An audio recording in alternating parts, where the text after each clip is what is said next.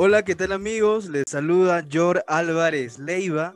En esta oportunidad nos acompañan nuestros amigos. Luis Vega. Fiorella Villanueva. En el programa de hoy hablaremos sobre el títere.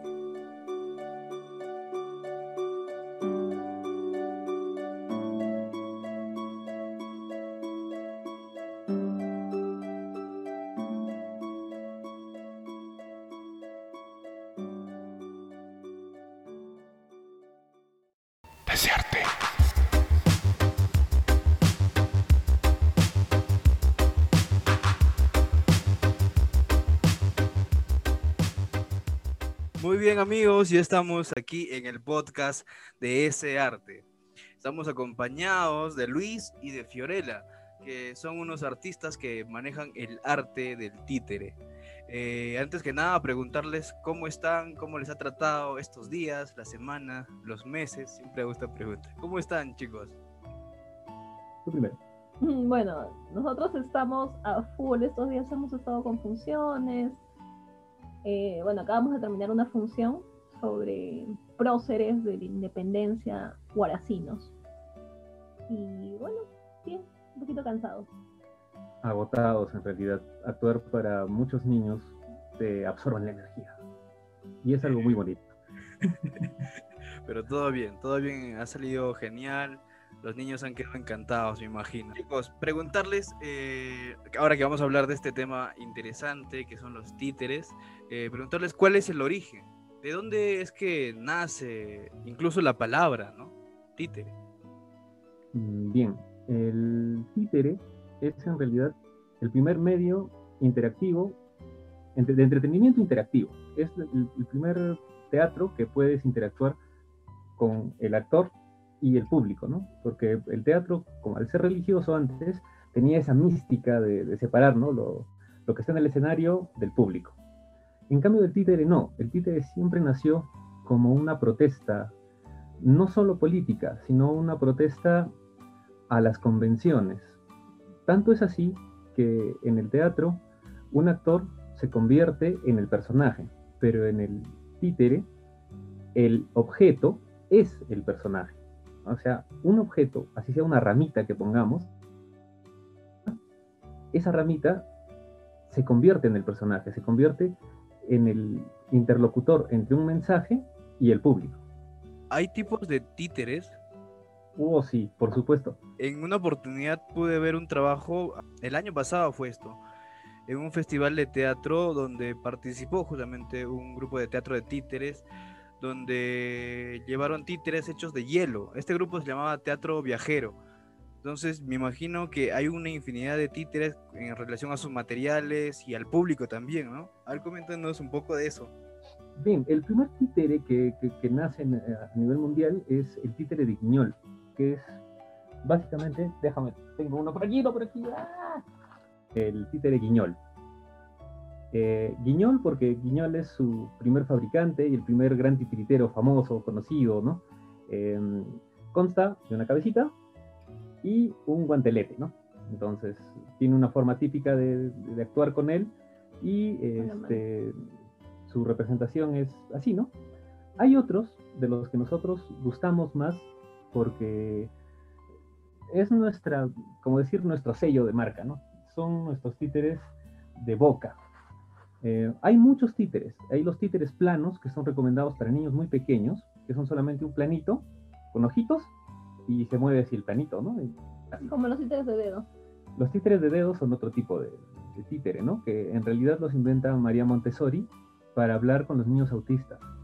Lo que son ahora los pulpitos que les dan vuelta para expresar sentimientos, ella inventó a decir sentimientos con los títeres de dedo. Los niños autistas los cogían y expresaban el sentimiento que tenían con ellos. ¿no? Nosotros gustamos más de este tipo de títeres, ¿no? Que son los títeres de boca. Son una monada, son hermosos. Este es nuestro cuy, es un- Es un cuy, ¿verdad? nuevo, sí, es un personajito nuevo que acaba de, de integrarse al grupo que tenemos. Y bueno, hoy ya lo vamos a presentar. Estos títeres de boca tienen esta característica, ¿no? ¿Cómo se llama el títere? Todavía no tengo identidad. Todavía no tienes identidad. No, pero soy un cuy.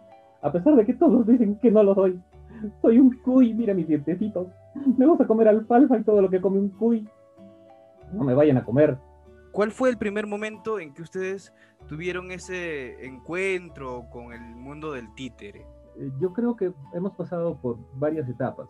Eh, en particular, una vez, cuando yo recuerdo que era muy niño, vino un titiritero a la soledad, para las fiestas del Señor de la Soledad. Y tenía una marioneta. Su fuerte eran las marionetas, que son otro tipo de títeres, ¿no? No, no, no terminé de decirte hace un momento.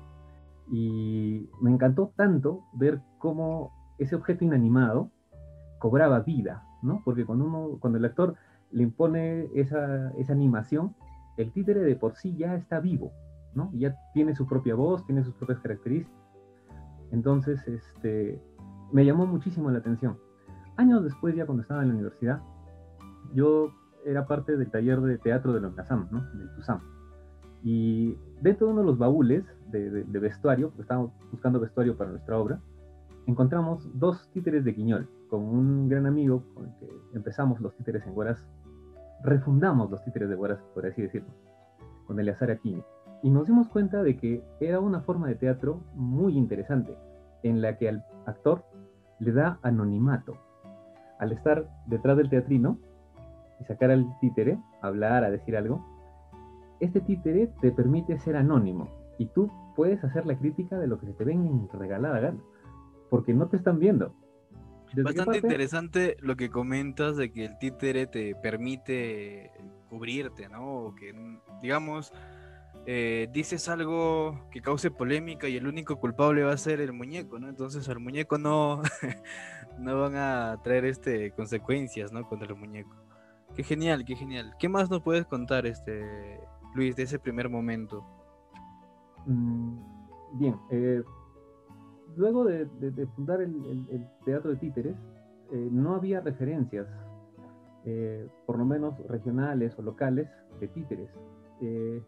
Así que lo único que quedaba era aprender de leer y ver grupos de fuera, ¿no? Y gracias a Dios ya nos tocó dentro de la era digital y YouTube siempre te ayuda, ¿no? Desde hace muchos años. Así que aprendimos uh, las diferentes técnicas de videos de titiriteros que comparten lo que ellos hacían o lo que ellos hacen. No te olvides que dentro de los artistas, los artistas somos siempre muy orgullosos y muy envidiosos o sea, nuestro arte es nuestro y si queremos, te lo mostramos, ¿no? O sea, Chocano diciendo yo soy el cantor de América es puro orgullo, ¿no? Igualito es en los, en los artistas de todo tipo, en todas las artes. Y en eso de los títeres es aún más, sobre todo por eso del anonimato, que te, te, permite desaparecer de enfrente de todos. En eso de la etapa independentista, eh, llegué a encontrar que gracias comentando de las tonterías que hacían los virreyes, burlándose de ellos y recreando las batallas. Por ejemplo, la batalla de Chacabuco, donde, donde gana San Martín en Chile, es hartamente famosa en el Perú, no por las historias, no por las noticias, sino por los títeres. Ellos decían que se venía la patria, ¿no? Entonces se venía la patria y se venía la patria ganando como Chacabuco, pero con títeres. Entonces, eh, siempre, siempre ha sido ese anonimato, ¿no? O sea, desaparecían, guardaban sus cosas, las escondían, y nadie sabía quién había sido el titiritero que estaba hablando en contra del rey. ¿No? Así que simplemente desaparecían y eran una especie de, espías y saboteadores, ¿no? Contra el régimen eh, realista. Genial, genial. En el caso tuyo, Fiorella, ¿cómo fue ese primer encuentro? Mi encuentro con los títeres fue cuando conocí a Luis y cuando empecé a trabajar con él cuando él me dijo, bueno, hay, hay que hacer, o sea, yo siempre he sido muy apasionada para el teatro. Ya, yo, ten, yo amo el teatro desde que tengo uso de razón. Yo iba al teatro desde chiquitita en Lima a los cuatro años, iba a ver este, funciones. Entonces yo recuerdo que siempre he sido muy apasionada por eso. Entonces yo hacía teatro y empecé a hacer teatro cuando vine acá a la universidad con Luis, con un grupo que se llamaba El Borde. Y después Luis me dijo, oye, hay que hacer títeres. Y yo no, bueno, había visto títeres, pero no, nunca había dicho, no voy a hacer títeres. Y a mí lo que me gustó era que efectivamente, o sea, sí, los títeres te dan anonimato, pero también tú les puedes dar una vida y una energía diferente, ¿ya? O sea, ellos toman tu energía y la convierten en otra cosa. Y pueden decir cosas, como dice Luis, pueden decir todo lo que a veces uno no puede, no quiere decir, ¿no? Entonces, y, y eso también es algo que tienen los títeres, ¿no? Que se utilizan para terapias, ¿no? Con niños, porque al tener el muñeco, el muñeco habla. Entonces, es como que no siente, o sea, te expresas, pero no sé, supongo que es un trabajo inconsciente, ¿ya? Pero es, es bonito. Entonces a mí me encantó trabajar así con los títeres y como te digo, yo aprendí casi todo, lo aprendí en un principio de Luis, de todo lo que él me enseñó, todas las técnicas y después ya con años, con los años llevamos más cursos, más cosas y fuimos este, perfeccionando la técnica, pues, ¿no? Aunque no lo creas, llevamos 12 años haciendo títeres. Sí, la vez, la vez anterior me comentó un poco eso Fiorella y son muchos años, me imagino que han podido en todo este tiempo descubrir muchas cosas y lo extenso que es este mundo del títere. Fiorella, coméntame qué tan difícil o qué, qué tan complicado se te hizo eh, pasar de interpretar con todo tu cuerpo un personaje a interpretar un personaje con solamente la mano. ¿Hay alguna diferencia o me estoy equivocando en, en, eso? No, sí, es, es este, o sea, es un trabajo diferente, ¿ya? Porque en el cuerpo tú te expresas con la voz, puedes, este, no sé, pues, no, doblarte, llorar, ¿no? Es, es este, o sea, tú puedes hacerlo. El títere tiene normalmente una expresión, entonces tienes que lograr que todo el cuerpo exprese algo. Y la voz que tú le pones también que exprese. Y yo, para mí, lo más difícil, que, que lo que trabajé, lo que me tomó más tiempo creo que fue modular la voz porque mi voz es bastante aguda, entonces este, me es mucho más fácil hacer voces agudas que otro tipo de voces, ¿no? Pero este, al final ya pues pude manejar unas cuantas voces más, pero eso es este, como que lo más difícil. De ahí tienes que tener bastante práctica por, para que no se te acalambre la mano, porque en un principio es como que te duele la mano, te duele el brazo, porque tienes que tenerlo levantado, ¿no? Y es como que no puedes. Entonces es práctica, es práctica y bastante preparación física, ¿no? O sea, tienes que tener bastante, no sé, músculo en el brazo para que puedas tener el títere ahí. Y tenemos títeres de diferentes pesos, ¿no? En un principio empezamos con estos de guiñol, después seguimos con los de boca. Entonces imagínate estar media hora así, ¿no? media hora moviendo, media hora hablando. Y no, a veces no solamente hablar detrás del teatrín, porque en un principio sí éramos solamente detrás de un teatrín y andábamos con un mega teatrín por todos lados. Pero después ya empezamos a utilizar estos títeres de mano prestada, que, que ya los puedes utilizar en vivo y en directo, ¿no? Por ejemplo, acá tenemos al viejo. Hola. Hola, viejo.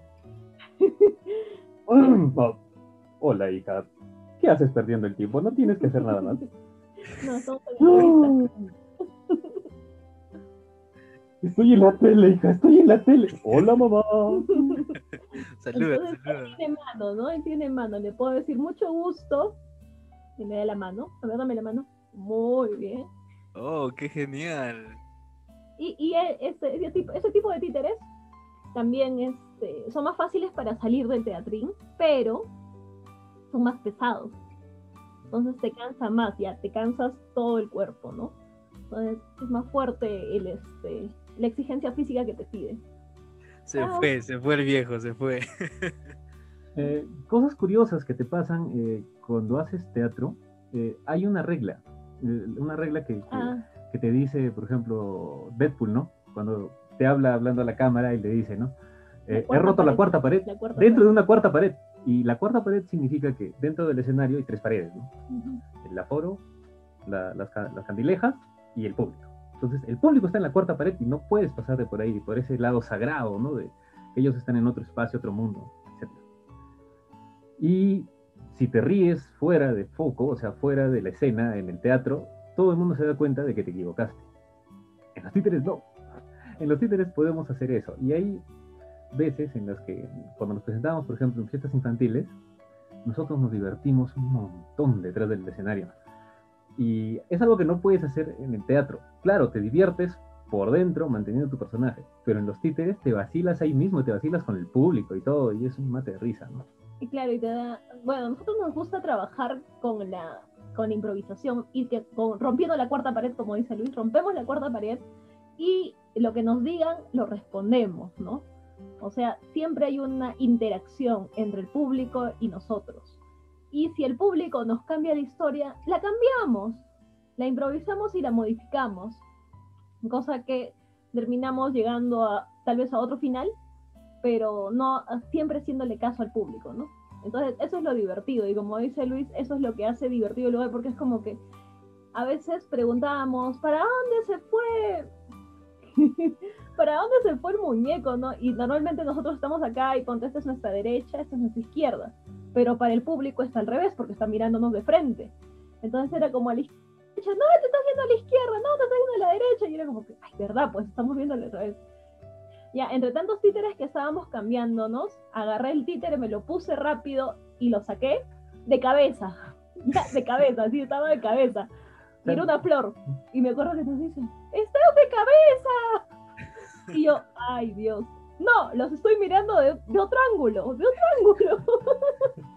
y, me lo, y lo saqué, lo volví a poner. Y era como que, o sea, los errores normalmente ya no se ven como errores. Les puedes dar otra, otro significado, lo cual es un poco más complicado cuando haces teatro, pues, ¿no? Que tienes que seguir el guion al pie de la letra porque puedes complicar a todo el mundo, a los otros actores. Eso es lo divertido de los títeres. Genial. Y chicos, ¿se recuerdan del primer títere que pudieron manejar? Sí. ¿Cuál sería esos nombres? ¿Y qué tipo de personaje era?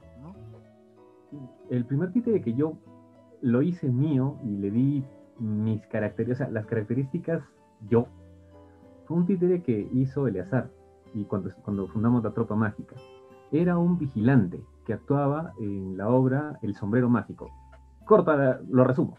El sombrero mágico es el sombrero de un mago que se escapa del baúl del mago y cada vez que se le pone en la cabeza a alguien, ese alguien actúa de una manera loca. ¿Ya? Entonces, el primero en encontrarse con él, de reconocer que él es el culpable, es el vigilante. Y el vigilante tenía una, una, una cara de tonto, pero muy bien hecha, ¿no? De, tiene esa, esa, característica de hacer sus muñecos con mucho detalle. Con mucha expresión. Con mucha expresión. Y tenía una cara de tonto que me encantaba.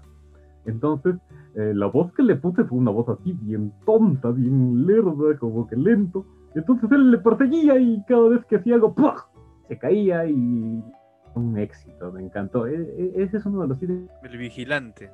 El vigilante, el primero, ¿no? Y de ahí cuando nosotros, bueno, cuando nosotros empezamos el grupo, uno de nuestros primeros títeres fue, bueno, hicimos títeres de espuma, porque nosotros empezamos haciendo nosotros mismos nuestros títeres y agarramos, compramos espuma, empezamos a ver tutoriales y hicimos un cuento, que fue nuestro primer cuento, que hasta ahora es nuestro cuento ícono casi, que se llama Rocky, el perro valiente. O sea, es como que... Es un cuento que nosotros es un Cuento que creamos. En el que los chicos tienen que hacer unión con el héroe. El, villano es un lobo, ¿ya? Y todos los lobos en los cuentos son muy malos y son muy fuertes. La historia es de un perro al cual los niños lo tienen que apoyar para que él logre ser algo más. ¿Ya? Entonces es, el cuento trata sobre el apoyo de la sociedad o del grupo donde, donde estás para poder ser algo mejor. ¿ya? Claro, y que todos pueden ser lo que tú crees que puede ser. Si tú lo crees y si, si te apoyan, si te dicen, con esfuerzo tú lo puedes lograr.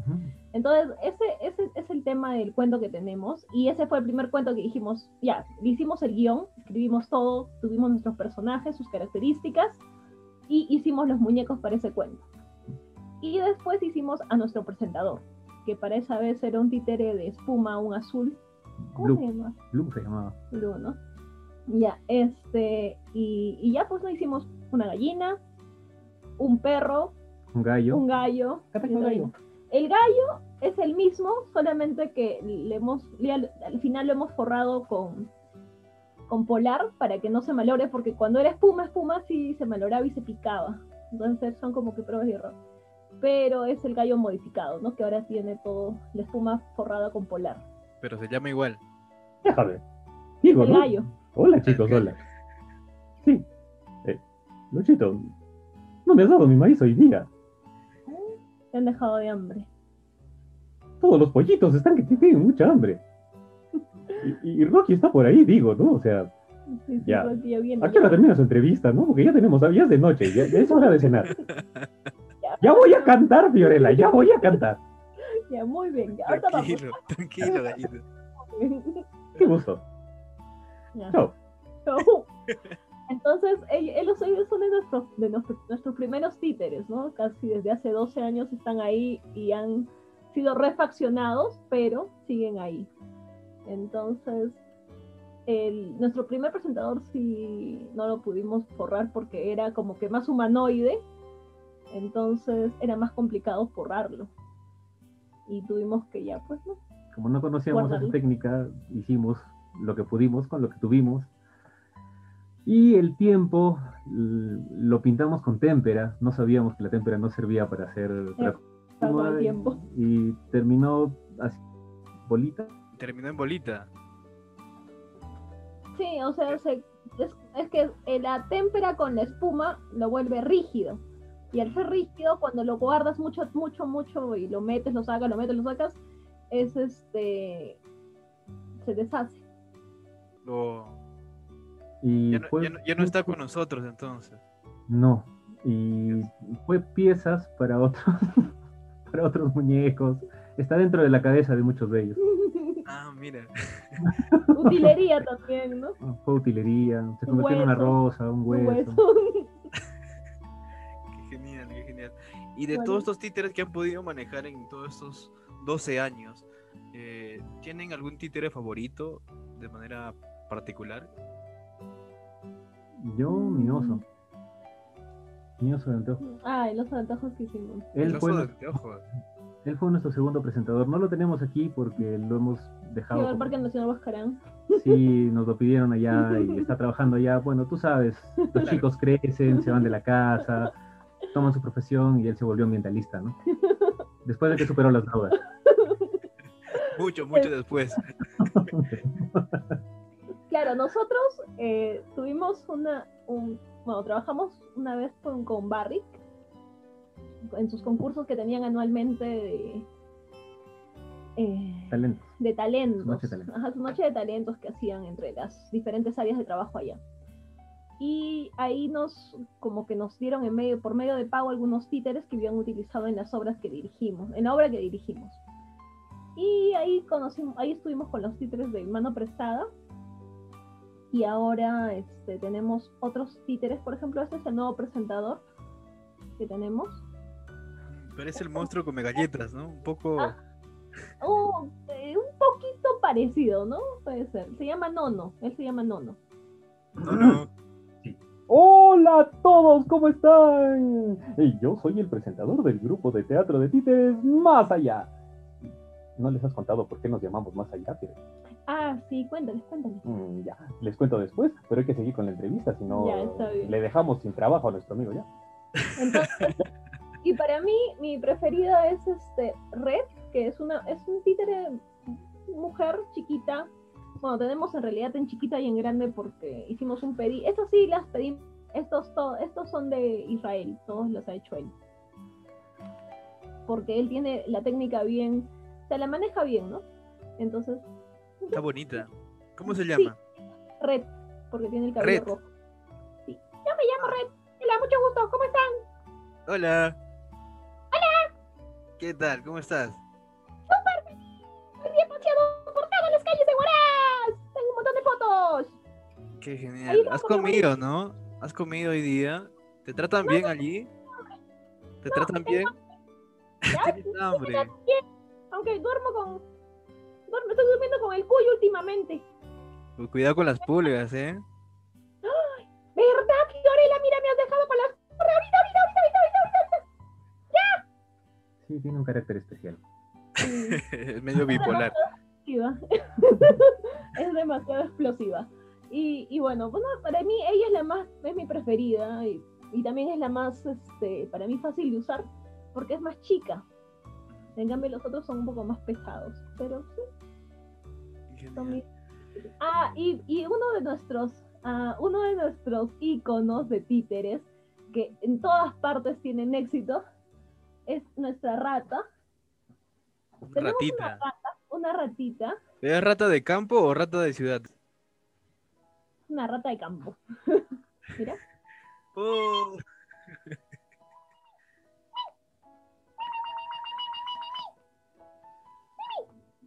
Mimi interactúa en, los- en las presentaciones de todas las obras y surgió porque él era el castigo de un personaje al que lo castigaba un hada, porque era muy mentiroso. Entonces, eh, como lo teníamos y no podía ponerme el muñeco con el que seguía después de la presentación, eh, Tío lo único que pudo ponerse rápido, porque es bien anchito y es fácil de ponerse, se lo puso y, y no sabíamos qué decir y le salió eso. Y- y fue un éxito porque era una rata que entraba, salía, se metía, lo empujaba el presentador, lo jalaba, lo fastidiaba. fastidiaba. Entonces estaba estresado por el- la obra para que funcione y el presentador tomaba esa acción que yo tenía, ¿no? esa, esa presión y termina siendo el presentador todo muy pulcro y muy, muy, muy respetable y muy derechito y se desespera y todos los niños reventaron en risa. Y fue la manera en la que descubrimos que era la forma En todas las presentaciones, él es el más querido, ¿ya? Se termina la presentación y todos están, ¿dónde está Mimi? Que salga Mimi, se que venga una foto con Mimi". él y todo. Sí, Mimi. No, Mimi Mimi. es un éxito. Mimi.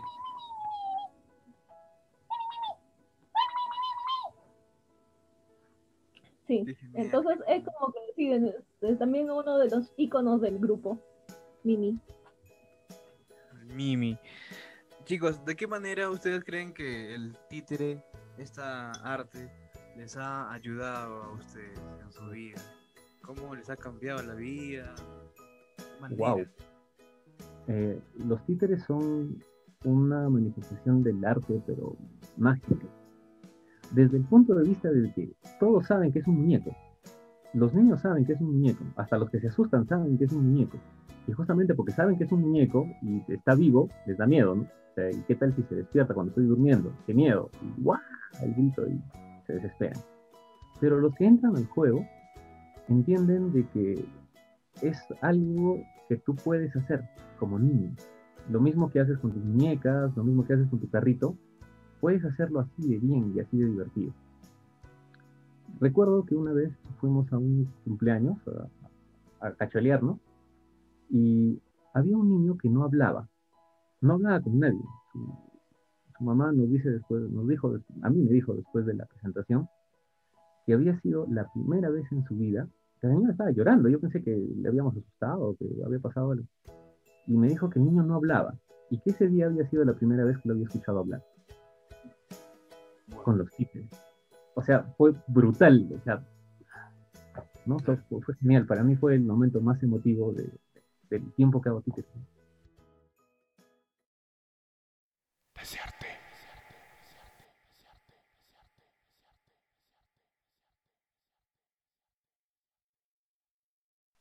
Claro, es que los títeres hacen que te abras y a veces, como te digo, no están conscientes, porque yo también he utilizado el títere varias veces y es como que al darle vida, o saben que estoy atrás, estoy atrás, estoy ahí, pero las personas tienden a contarte cosas que no te las dicen normal a cualquier persona si estuvieran hablando contigo.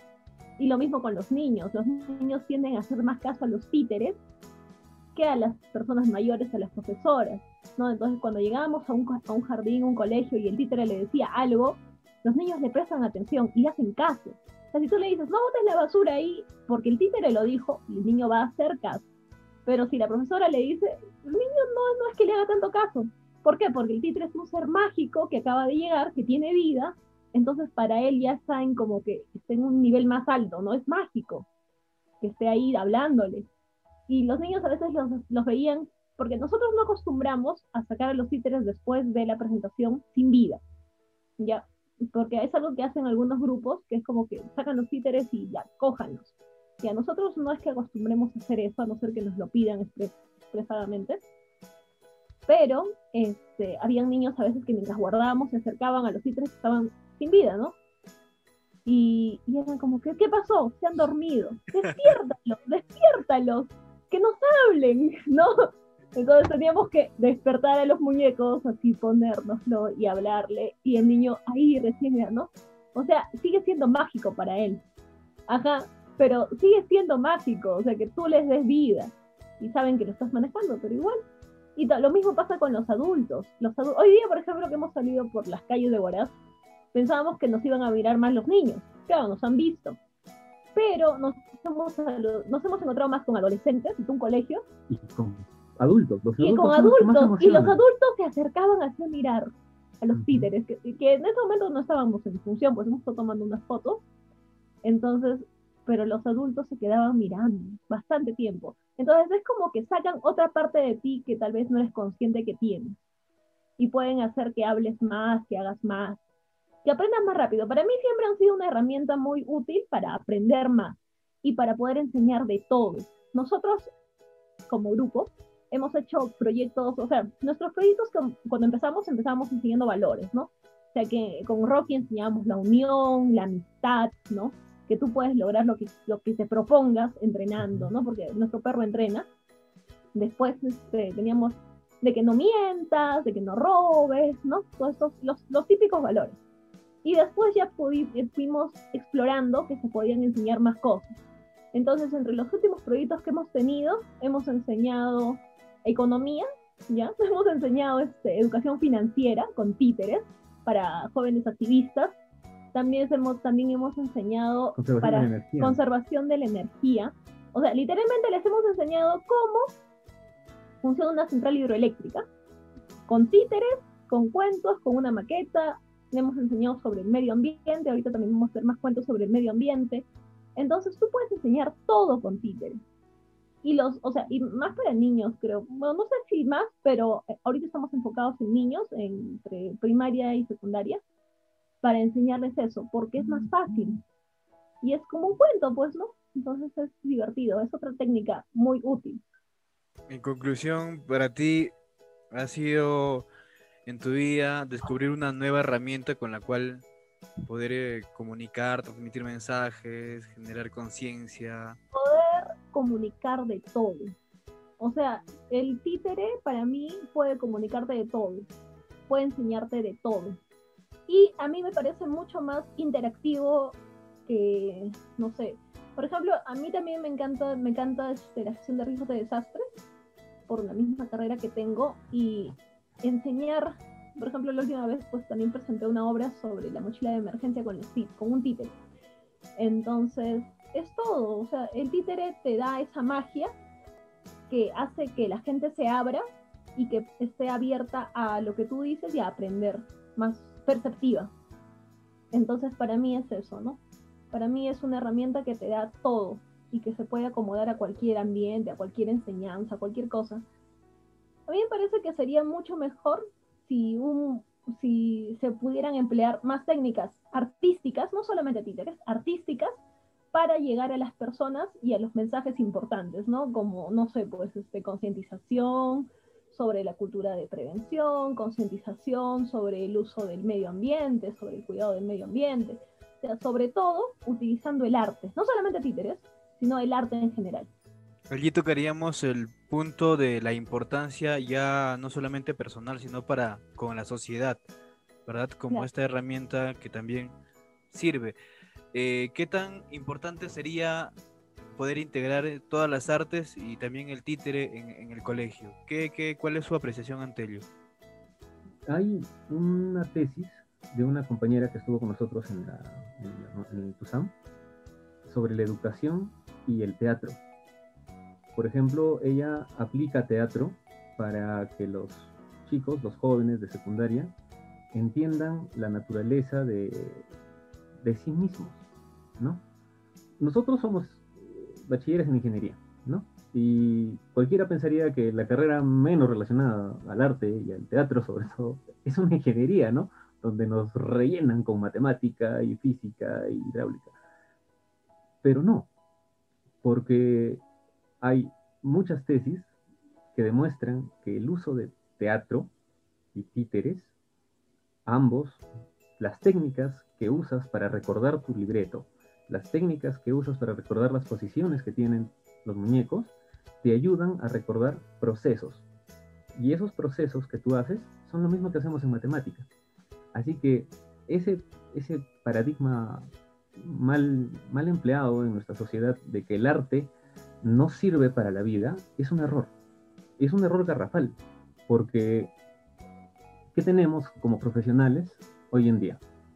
Ancash es el departamento más corrupto del Perú. Pero si tú vas 20 años atrás, te das cuenta de que Ancash es el primer campeón en matemáticas del Perú. ¿Qué quiere decir? ¿Que la matemática te hace corrupto? No. Te quiere decir que nuestra educación no ha sido integral. No hemos tenido esa parte humana que hace que nosotros seamos empáticos y respetuosos con otro. Por ejemplo, nosotros, como ingenieros, seríamos muy mal educados y no tendríamos ningún tipo de ética si hiciéramos una columna sin cemento, robándonos el cemento. Para hacer un ejemplo. O una mala mezcla. O una mala mezcla. O muy poco acero. O demasiado acero. Porque, no sé, nuestro padrino es este, dueño de una fratería. No sé, lo que sea. Eso es una falta de respeto, no solo a tu cliente, sino a los años de esfuerzo que tú has tenido en la universidad. Pero no puedes comprender la importancia de la humanidad, del ser humano, de los derechos que tienen dentro de su libertad. Y tener libertad es lo que estamos festejando hoy en día, ¿no? Los 200 años de libertad, de independencia, si no tienes respeto por lo El respeto es la base de todo. Y el respeto lo aprendes con el arte, solo con el arte.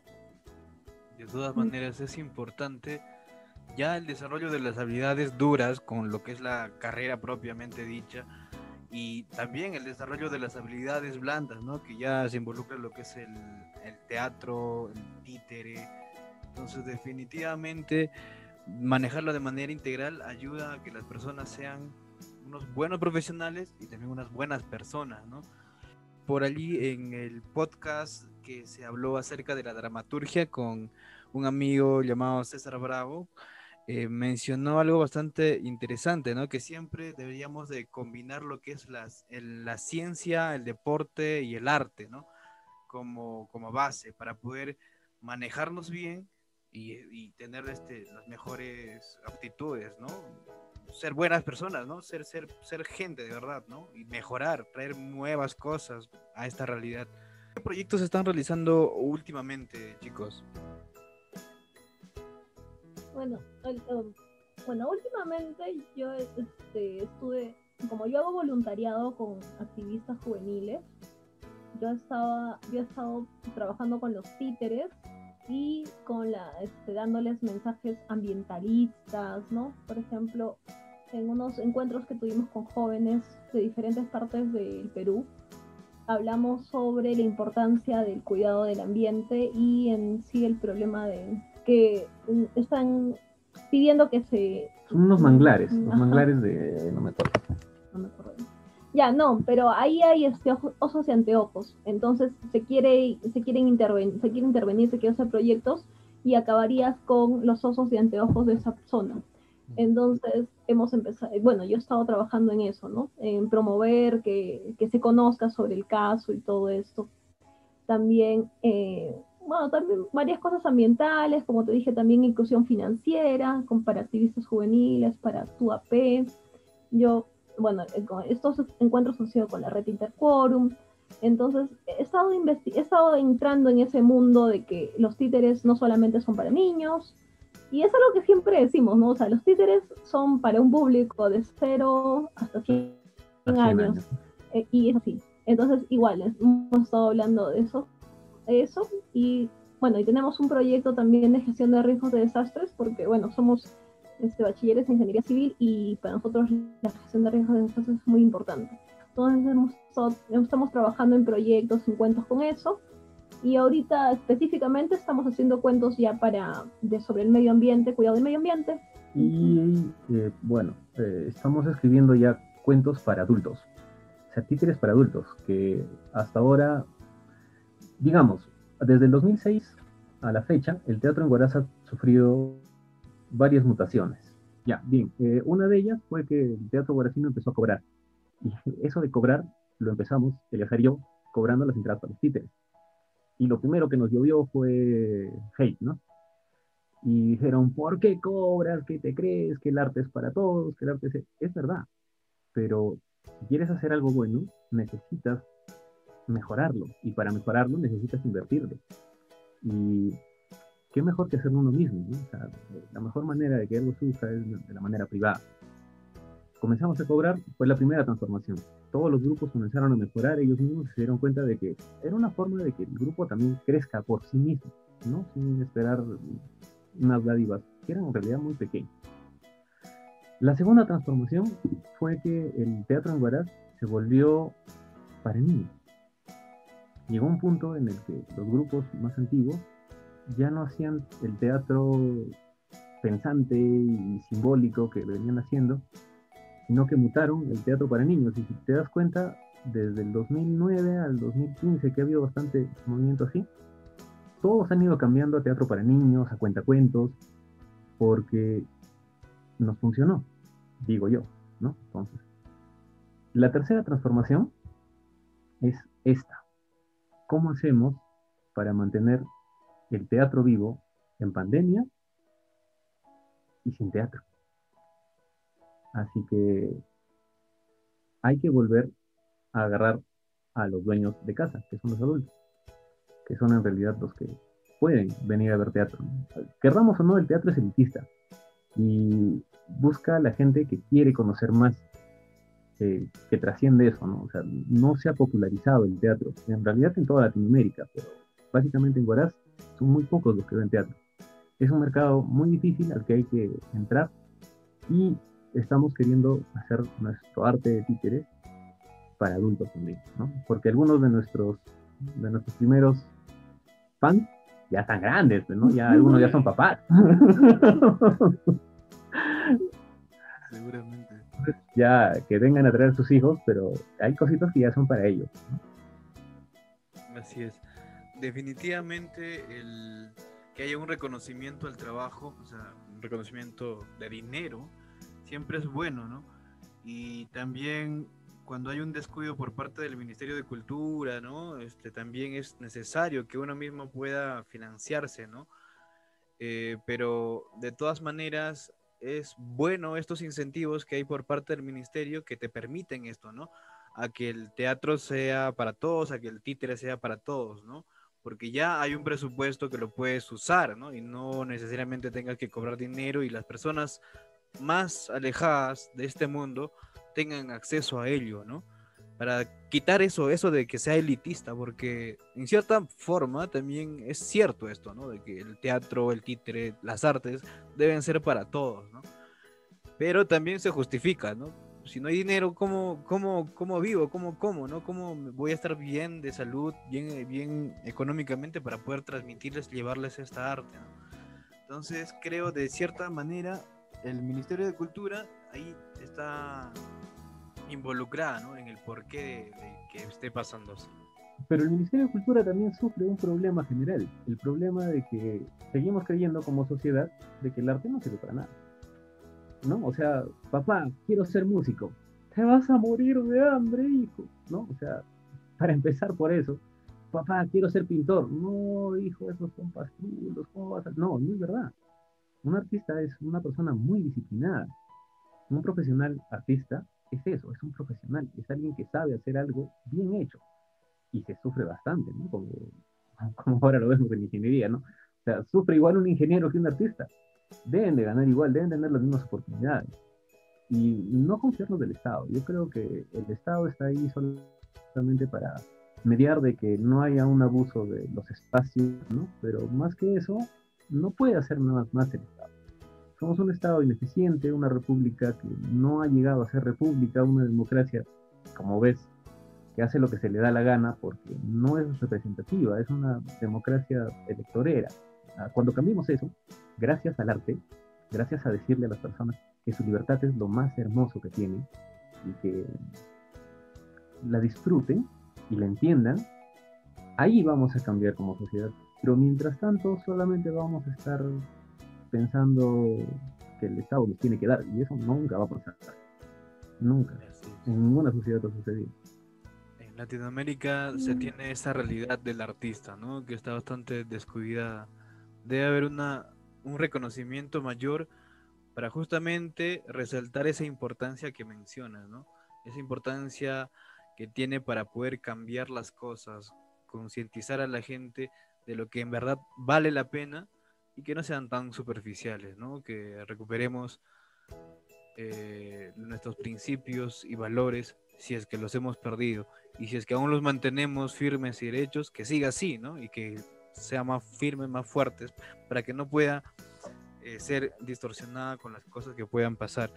Eh, chicos, hace un momento creo el viejo, ¿no? El viejo mencionó acerca del, del nombre del grupo, que es Más Allá.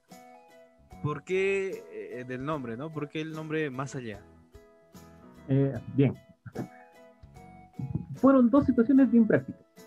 Veníamos de hacer teatro en un grupo de, amigos que se llamó Al Borde, porque estábamos al borde de que nos sacaran de la universidad, al borde de jalar nuestros cursos, al borde de la emisión, al borde del colapso etílico y al borde de todo. Nos llamamos al borde porque nos quedaba bien. Y cuando formamos el teatro de títeres, era como la parte para niños de al borde. Entonces dijimos, si estamos más allá de al borde, y se quedó con más allá. Porque o, este, o estás literal tierra o estás ya frito, ¿no? estás volando. Entonces, en eso de al borde quedó más allá. Pero pensándolo bien, en realidad más allá no significa que nos caímos del borde, ¿no? Sino que es ir más allá. ¿Dónde están, dónde son los cuentos, no? Muy, muy lejano, o sea, está más allá de donde tú creías. Y todos los cuentos y toda la, historia de, la humanidad y de los títeres y del arte está más allá de lo que uno cree que está. Nada es tan fácil, todo está más allá. ¿no? O nomás es más allá. Qué bonito, qué bonito. Por eso más allá es el nombre del grupo. Qué genial, Chicos, ¿les parece si compartimos eh, un pequeño fragmento de una historia? Ya, a ver cómo.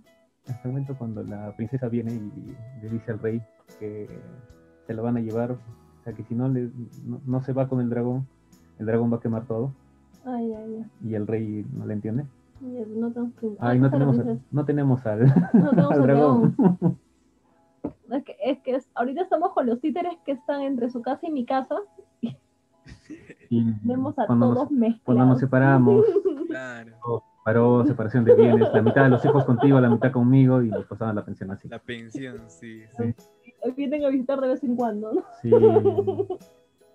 Estamos con los títeres que este, y a ver, muy bien, entonces en este momento eh, Fiorella y Luis nos van a compartir un poquito de su trabajo.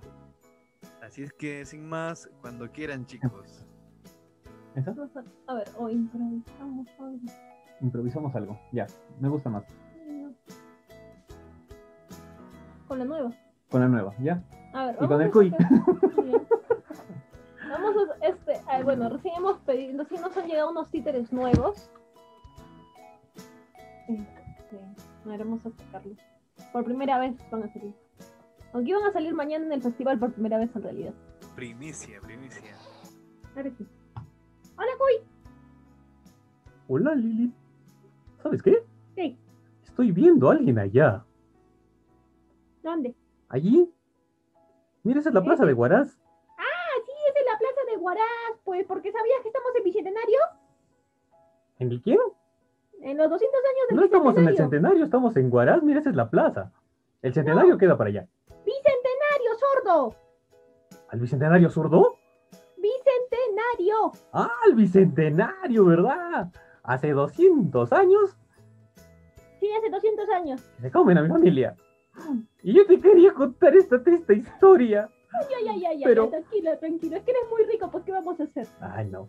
Todas dicen lo mismo. ¡Qué rico que está cuisito! ¡Qué rico con ajicito! ¿Cómo que rico con ajicito? ¿Cómo voy a estar rico con... Perdón, Este se me fue, se me fue la costumbre. En Estados Unidos yo soy una mascota. Ay, sí, ya sé, ya sé. Me voy a ir a Estados Unidos. Allá no, me comen. no, pero acá también vienen bastantes extranjeros. ¿Sabías que somos la capital de la, la capital de la amistad internacional? ¿La capital de qué? De la amistad internacional. Ah, su. O sea, acá tienes puras amiguitas. No, amiguitas, amiguitas y amiguitos. Ah, acá le entran a todo, ¿no? Pero pues, somos amigos de todos. Asu, Por eso es internacional. internacional. Claro, entonces no tienes que irte al extranjero. Acabas de encontrar bastantes extranjeros. Me voy a volver un puy brichero. No, ¿No? no. No te entiendo bien entonces. Ay, no, solamente que puedes tener amigos de todo el mundo. Ah, amigos nomás. Ah, muy bien, también puede ser. Oye, Lili. ¿Qué? ¿Has visto la luna? Sí, es hermosa. No me digas.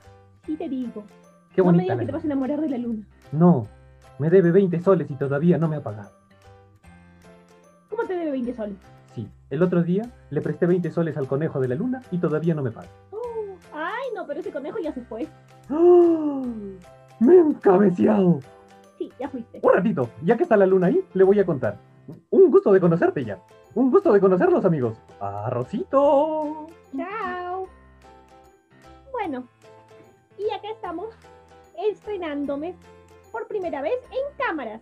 Yo soy Lili y soy ahora una persona que le gusta hablar sobre los derechos y la igualdad.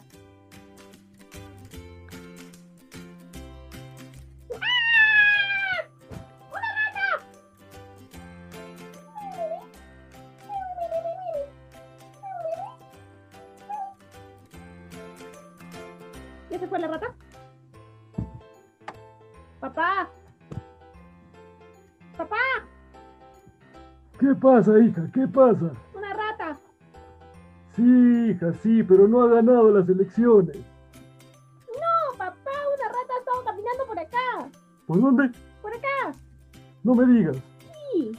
Yo como soy naranja, hija, hago esas bromas. Ay, papá. ¿Qué?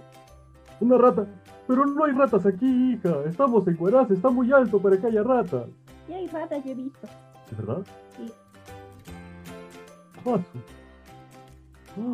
Oye, estoy en la televisión, hija, mira. Sí, papá, cuidadito, ¿ah?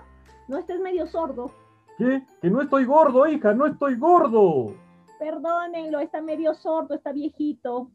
¿Qué cosa? ¿Está usadito? ¿Cómo no voy a estar usadita, hijo? Hija, tengo años yo.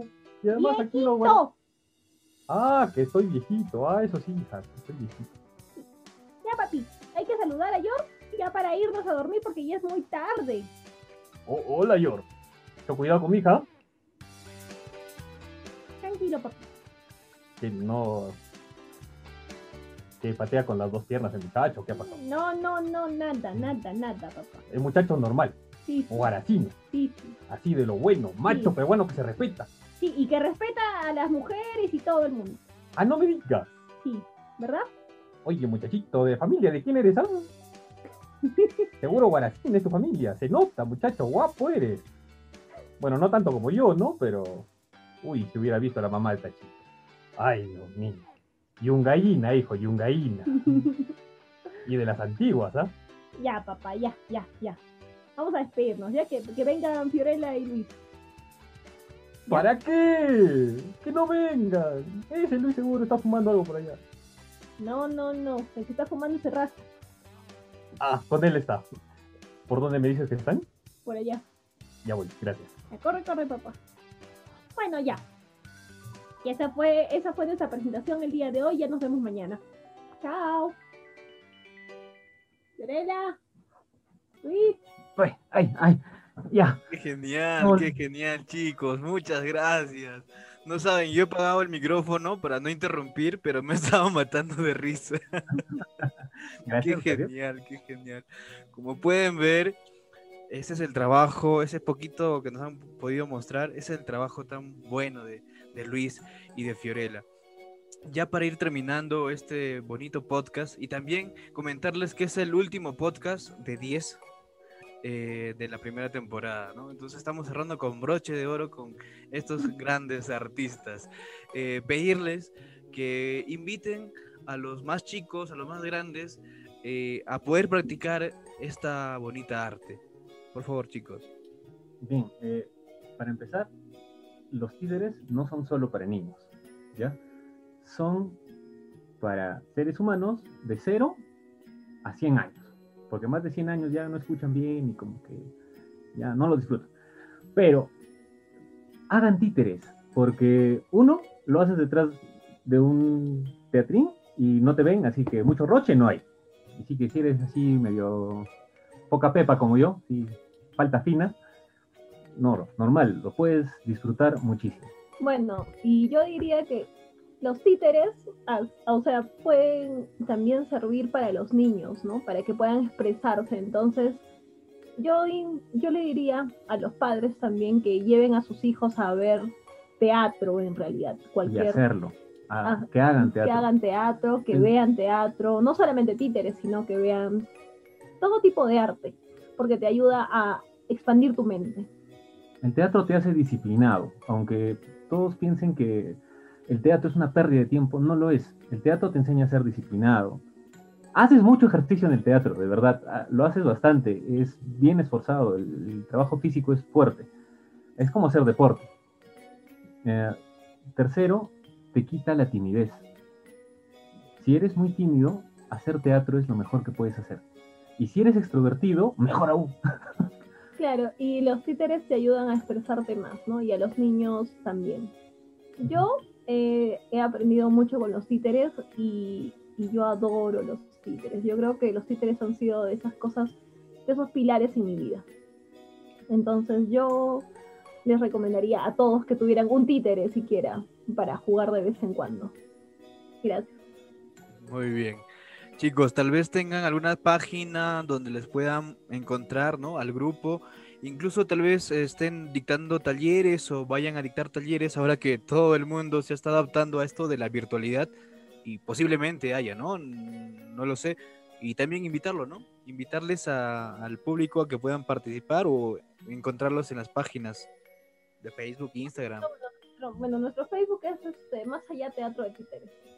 Más allá, nos buscan como Más Allá y en el TikTok también próximamente que estamos preparando algunas cositas bien chéveres para, para el Bicentenario y con lo que hemos aprendido para la obra que hicimos hoy, para nuestros amigos de Carhuaz, hemos aprendido bastante sobre los libertadores de Huaraz y van a estar ahí en el, TikTok, así que ahí los esperamos.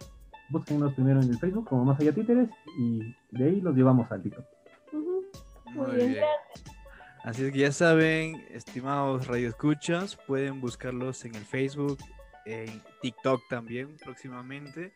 Cualquier contrato por allí puede ser también, ¿verdad? Que se puedan contactar con ustedes. Eh, de igual manera pueden tal vez escribirnos por interno y nosotros les facilitamos y les pasamos los datos de Luis, de, de Fiorella, ¿no? Que en estos 12 años han desarrollado un montón de espectáculos, un montón de obras, de títeres. Entonces, yo creo que tenemos mucho que ver de estos grandes artistas. Eh, agradecerles por su tiempo, agradecerles por, por, este espacio, agradecerles por esos testimonios, esas experiencias que hayan podido compartir hoy día y esperemos de que las personas que hayan podido recibir estos mensajes eh, tengan un poco más de interés en esta arte, incluso de practicarla y de poder ver más de este tipo de arte, ¿no? Entonces, muchas gracias. Algunas palabras que, últimas palabras que quieran decir. Sí, muchas gracias a ti, Yor, por el espacio, por este, por ese espacio útil para poder dar a conocer el trabajo y sobre diferentes artes. Es una buena iniciativa y felicitaciones. Y bueno, eso sería todo bueno, te agradezco por, el, por la entrevista. Sido, de verdad me he divertido un montón. Después de tiempo tengo una entrevista tan chévere. Y recordarle a todos los guaracinos, a todos los peruanos, que son 200 años de que mucha gente la pasó muy mal para conseguir lo que hoy tenemos. Algo de libertad. No la teníamos, ahora tenemos algo. Hay que disfrutarla. Hay que ejercer nuestra ciudadanía.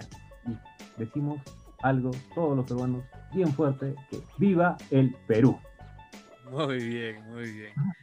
Nos quedamos con eso último que dice Luis, de aprovechar y disfrutar ese poquito de libertad que hemos podido conseguir en estos 200 años. Y ahora el, el objetivo más próximo es conseguir más de eso, ¿no? Más, más libertad, conseguir que esta realidad actual que tenemos como país mejore, ¿no? Y si podemos mejorar incluso como humanidad mucho mejor, ¿no? Hay que seguir para adelante rescatando los valores y principios que nos van a, llevar a un mejor destino, ¿no? Eh, bueno, agradecerles nuevamente, chicos. Eh, nada, despedir también acompañados de Luis y Fiorella este último podcast. En esta primera temporada hemos podido conversar, escuchar un poco de los testimonios de los diferentes artistas que han ido participando. Van a haber más temporadas, van a haber más artistas. Incluso también podríamos repetir también a los artistas yo sé que hay muchas cosas que quisieran compartir que una hora, hora y media no alcanza. Entonces hay mucho más que escuchar, mucho más que saber de las artes. Entonces, sin nada más que decir, eh, despedirme también de esta primera temporada. Estén al tanto de la próxima temporada que se estrenará en la misma página que se va a publicar. Y nada, no se olviden de compartir y revisar también los anteriores eh, podcasts.